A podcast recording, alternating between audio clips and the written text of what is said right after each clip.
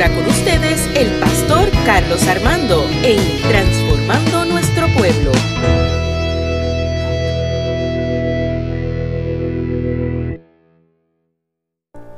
Aleluya. Quiero compartir una palabra del Señor titulada Anclados en Jesús.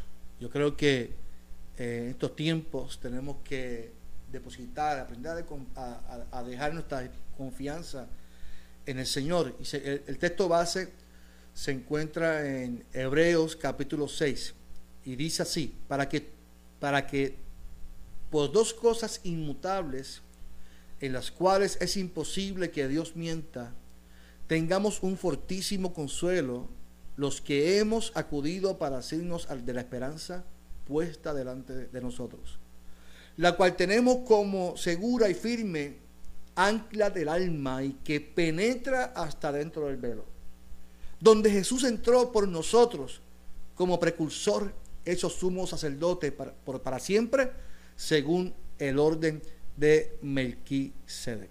Palabra del Señor. Quiero hablar de los tiempos que estamos viviendo, de los tiempos que estamos pasando, y yo creo que hemos sido muy claros en todos los mensajes que hemos traído, todas las reflexiones, todo lo que hemos compartido. Eh, pero tenemos que hablar de, otras cosas. La tasa de desempleo ahora sigue aumentando en todas las partes del mundo. No se ve muy bonito el panorama en la criminalidad. Eh, ahorita yo, salí un momentito a las, a, las 6 y 50, salí para ver si conseguí una batería, porque me quedé sin batería para, algo que iba a hacer hoy. Y el panorama, eh, la tensión que se siente en la calle con la policía y, el toque de queda, definitivamente aumenta los niveles de ansiedad en nuestra vida. Vivimos con ansiedad, salir a las calles, pensamos que no se puede pasar, que nos puede pasar algo por el camino, constantemente vivimos con esa preocupación. Antes no existían los celulares, ahora no podemos vivir sin los celulares, es una realidad de vida. No podemos vivir sin los teléfonos. Así que nosotros eh, vivimos constantemente ansiosos y preocupados por lo que estamos viviendo.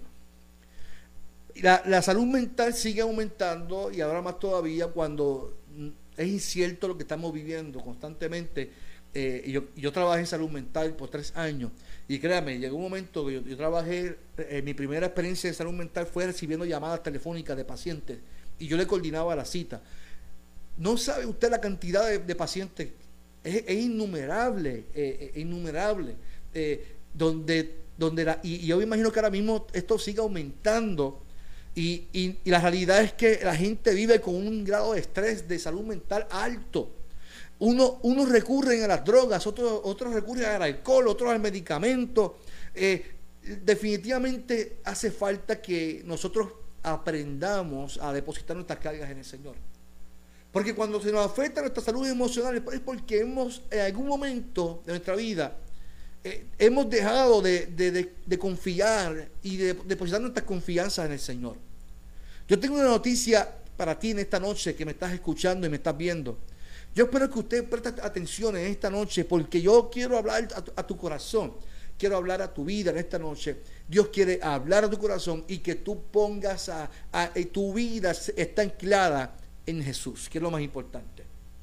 Y algo que yo quiero decir en esta noche es que si tú tienes fe, y decimos que tenemos fe y que tenemos nuestra esperanza en Dios, en Jesús, pues tenemos que aprender a ser pacientes. La ansiedad es producto de la desesperación, de, la, de, lo poco paciente que somos. Y hace varios días atrás yo hablaba sobre que las pruebas de nuestra fe producen paciencia. Y yo creo que a la gente se nos ha olvidado de que la fe tiene que ver con la paciencia. Hebreos capítulo 6, 9, versos antes del que leí, dice, sin embargo, aunque hablamos así, oh amados, de vosotros esperamos cosas mejores, conducentes a la salvación. Porque Dios no es injusto para olvidar vuestra obra y el trabajo de amor que habéis mostrado a su nombre, habiendo servido a los santos y sirviéndolos aún. Verso 11 dice, deseamos que cada uno de vosotros muestre la misma solicitud hasta el fin para el pleno cumplimiento de la esperanza, para que no os volváis perezosos, sino imitadores de los que por fe, por la fe y la paciencia heredan las promesas. Yo creo que ahí está la clave de esto. Me encanta cómo el autor comienza este versículo diciendo sin embargo. Sin embargo, ese sin embargo es una de las mejores maneras de cambiar un sentimiento a una estrofa. Es una de las mejores maneras de marcar, de, cambiar el sentimiento a una carta o de la oración que estás hablando. Sin embargo, usted y yo podemos decir en esta noche, las cosas en Puerto Rico están malas. Sin embargo, ese sin embargo es poderoso. Porque ese sin embargo está enmarcado en la promesa que Dios tiene para nosotros. Las cosas están malas, es verdad. Sin embargo, este sin embargo cambia la atmósfera, cambia lo que se está anunciando. Las cosas están malas en mi trabajo, sin embargo, yo espero cosas mejores. En Puerto Rico están las cosas malas, sin embargo, Dios va a cambiar las cosas. En el mundo entero están las cosas malas. Sin embargo, nuestro Dios es un Dios de promesa y la va a cumplir en el nombre poderoso de Jesús. ¿Cuánto dicen amén en esta noche? Quiero que sepas algo, quiero que sepas algo. Un judío se convertía al cristianismo y no como nosotros. Nosotros hacemos una fiesta. Un judío se convertía al cristianismo y no como en Puerto Rico. Ah, en mi iglesia se convierte una vida. Eso la gente pasa al altar, la abraza, hace una fiesta. En el, el judío en aquel tiempo se convertía al cristianismo. Era muerte para su vida su familia, los que, que eran judíos ortodoxos, lo, decían, este ya murió, este no, no existe como persona. Y, eh, lo perseguían. Así que hacían un funeral a esa persona. Así que nosotros tenemos que entender el contexto por el cual Pablo pide que sean constantes en lo que comenzaron. Porque el judío comienza un caminar con Cristo, pero el proceso es bien doloroso y, duro. Para nosotros no, pero para ellos sí. Por lo tanto, lo que dice Pablo, a nosotros nos esperan cosas mejores por vivir. Le dice más, Dios no es injusto para olvidar lo que ustedes han hecho. El hecho de pensar que lo que estás viviendo en este momento es permanente, es pensar que Dios es injusto. Lo que estamos viviendo hoy no es permanente, tiene una fecha de expiración. Aquí dice que Dios no es injusto y que en su tiempo Dios hará justicia contigo. Por lo tanto, el tiempo, el kairos de Dios, no el crono de nosotros, el kairos de Dios, nos invita a ser pacientes. La fe nos invita a ser pacientes. Hebreo 11 dice, deseamos que cada uno de vosotros muestre la misma solicitud de, hasta el fin. O sea, lo que usted comenzó, dice Pablo eh, en los Hebreos, lo que comenzaron ustedes como, como, dar un paso de fe, tiene que ser hasta el fin para que el pleno cumplimiento de la promesa se cumpla. Mire qué interesante. Pablo desea que cada uno de los judíos que estaban pensando, pasando por aflicción, que muestren la misma solicitud hasta el fin. Los seres más constantes en la inconstancia somos nosotros. Nosotros somos, somos inconsistentes. Nosotros estamos bien contentos cuando las cosas nos van bien, pero cuando las cosas no, nos van tan bien, automáticamente nos da tristeza, lloramos, nos quejamos y se nos olvida la promesa de Dios. Eh, eh, yo creo que nosotros tenemos que aprender a anclar nuestra vida en Jesús. De que la fe produce paciencia y la paciencia es esperar de que aunque yo no vea lo que yo estoy esperando, lo voy a recibir en el nombre poderoso de Jesús. Lo que estás viviendo es temporero. Mire, mire, yo voy a dar un ejemplo que es chistoso. una mujer embarazada, yo que mi esposa está embarazada, y yo veo su sufrimiento, su, su cansancio, los pies hinchados. Pero hace seis años ya estuvo embarazada y pasó por lo mismo. Y sufrió y el dolor. Y, y entonces la mujer pasa por ese sufrimiento y aunque es bonito llevar un bebé en la barriga, yo creo que es una bendición que, que ningún hombre puede entenderlo, porque cuando se mueve, tú lo estás, una mujer siente el bebé, siente las patadas, eso es hermoso. Llega el momento del parto, eso es lo más, dicen que es lo más doloroso en la vida. Pero cuando sale el niño o la niña de su vientre, automáticamente el dolor se le va. Mire qué interesante, tuviste nueve meses con dolor, incómoda, durmiendo, sin dormir, amanecía. Pero tan pronto tu promesa, lo que estaba dentro de ti, nació, ese dolor se te fue. Y disfrutaste, y vas a poder disfrutar de lo que nueve meses te causó dolores, hinchazón. Ahora, ahora estás disfrutando de la promesa. A eso voy. Nosotros estamos pasando procesos difíciles, pero hay una promesa para tu vida.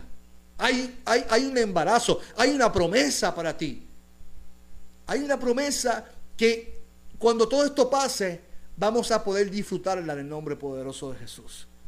Así que ese fin que habla Pablo es el comienzo de la bendición. Así que lo que estás viviendo hoy es temporero, tiene un fin. Y para Pablo hay dos elementos para poder sobrellevar lo que estamos viviendo. Y esos, esos, dos, esos dos elementos para mí son importantes que usted lo escuche hoy. En el versículo 12 de Hebreos capítulo 6 dice, para que no os volváis perezosos, sino imitadores de lo que por la fe y la paciencia heredan las promesas. Lo voy a repetir para que no os volváis perezosos, sino imitadores de, la, de los que por la fe y la paciencia heredan las promesas. Perezoso tiene un significado muy distinto a lo que nosotros pensamos. Para nosotros, no seas perezoso, es como que no seas vago. Pero perezoso en la traducción pudiera ser negligente y descuidado. La clave está en que no nos volvamos descuidados en la vida que no descuidemos la fe, que no descuidemos la promesa, que no seamos perezosos, no es que no seamos vagos, es que no descuidemos la promesa que Dios tiene para nosotros, sino más bien seamos imitadores, y imitadores no es que seamos copiones, eh, se refiere a un tipo de mímica, eh, de ser un mimo, así que ser imitador es que hagas un mimo de la gente que, hace lo correcto y que ha puesto su, su fe en Dios. Los cristianos tenemos que poner nuestra esperanza en Dios con paciencia, porque hay que esperar en la promesa. Pablo dice que no es no basta con tener fe, si no tienes la virtud de ser paciente para poder heredar la promesa. Oye, todo, todo el mundo tiene fe. Ah, yo tengo mucha fe, yo tengo mucha fe. Ahora, ¿cuántos tienen paciencia para esperar? ¿Cuántos tenemos paciencia para poder esperar la bendición de Dios? La fe y la paciencia van agarradas de la mano. Tú puedes tener fe de que Dios va a cumplir tu promesa en tu vida. Pero la pregunta es, ¿cuánto estás dispuesto a esperar por la promesa? ¿Cuánto estamos dispuestos a esperar por la promesa del Señor? Pablo dice, sean imitadores. Así que lo que está diciendo es, seamos imitadores, hagamos un mimo de los que ya tuvieron fe, de los que precedieron antes de nosotros. ¿Qué mejor ejemplo pudiera dar Pablo que habló de Abraham? Y Abraham es el padre de la fe. Abraham tuvo una promesa de Isaac. Tuvo que esperar más de 20 años para tener Isaac. Primero Dios hace un pacto con Abraham que lo va a bendecir. Escucha bien lo que estoy diciendo. Dios hace un pacto con Abraham que lo va a bendecir y Abraham se postra ante Dios. Luego Dios hace otro pacto a darle a Isaac y Abraham se postra, pero se ríe porque en su edad era difícil que concibiera un hijo. Era ilógico que a su edad estaba Isara de estéril. Sin embargo, Dios le promete a Isaac y lo cumple. Dios es un Dios que a pesar del tiempo de la espera, si Él prometió algo, Él lo va a cumplir. Siempre va a haber un Isaac en nuestra vida. Siempre hay algo que esperar. Siempre va a haber un proceso de espera. Y puede ser que en el momento nos dé gracia pero qué bueno que Dios lo va a cumplir y nos va a bendecir en el nombre. Así que Dios le da lo que tanto había esperado a Abraham. Isaac, pero ahora le pide que lo sacrifique para él. Y, e, e, Abraham intenta sacrificarlo. Pero dice Hebreo que lo hizo sabiendo que Dios habría de proveer el cordero de sacrificio. Así que nosotros tenemos que entender, entender que nuestro Dios siempre provee, que nuestro Dios suple, que nuestro Dios es un Dios que provee. Dice en Génesis capítulo 22 y le dijo, por mí mismo he jurado, dice Jehová, que por cuanto has hecho esto y no me has rehusado a tu hijo, tu único hijo, De cierto te bendeciré y multiplicaré tu descendencia como las estrellas del cielo y como la arena que está a la orilla del mar. Tu descendencia se adueñará de las puertas de sus enemigos. En tu simiente serán benditas todas las naciones de la tierra por cuanto obedeciste mi voz. Dios primero hizo un pacto, pero ahora lo jura por él mismo.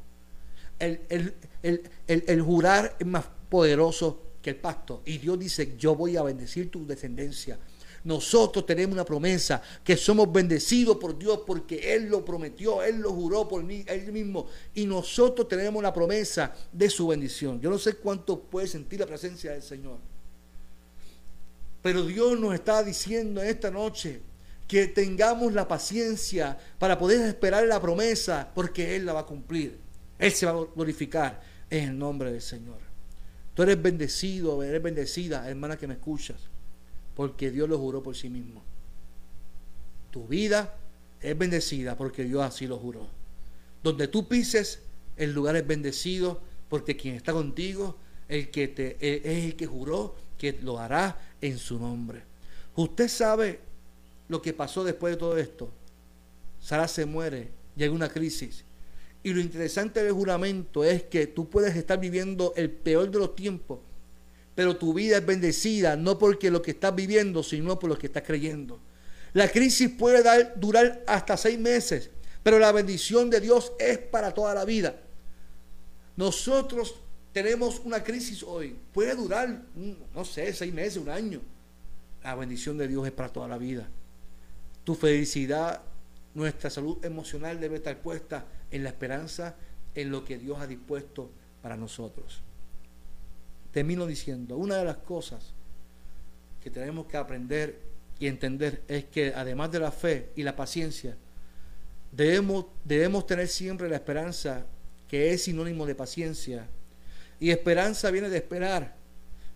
Pablo está diciendo a los hebreos que nuestro consuelo, nuestra esperanza debe estar puesta en aquel que murió por nosotros y que al morir rompió con todo aquello que nos separaba de Dios.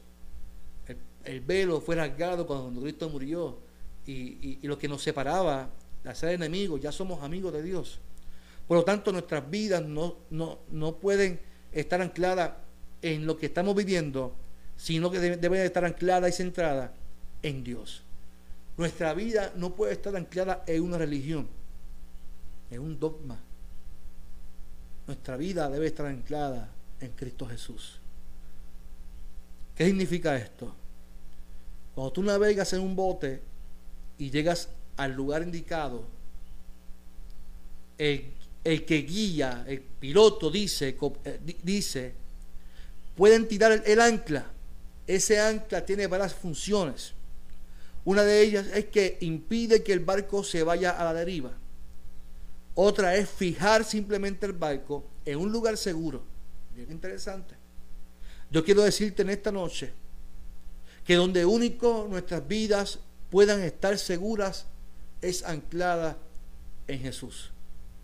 En Él podemos esperar y sé que nuestras vidas serán bendecidas porque Cristo murió, venció la muerte. En Él está nuestra esperanza.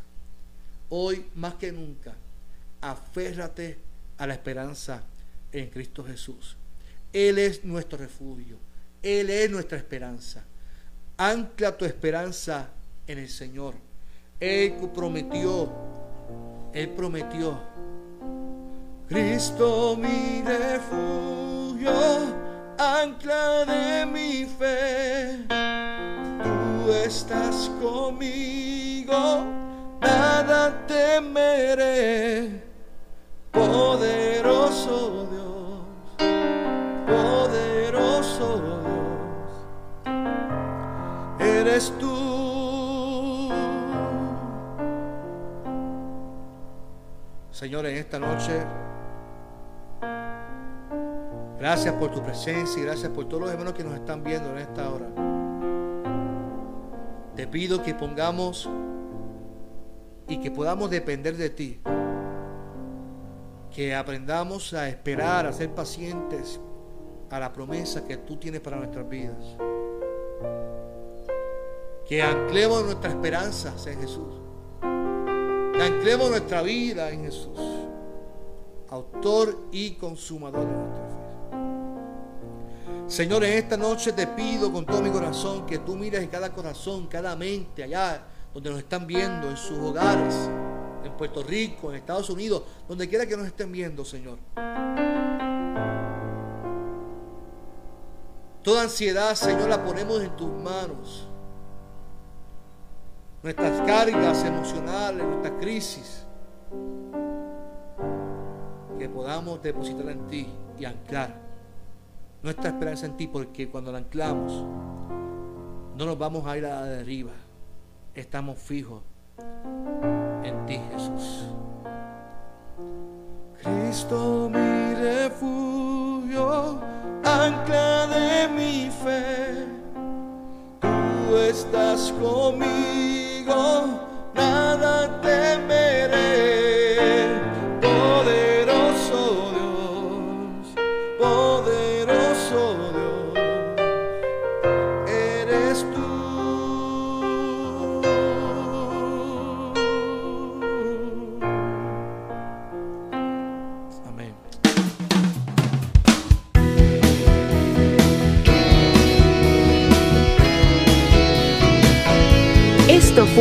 Transformando Nuestro Pueblo con el pastor Carlos Armando.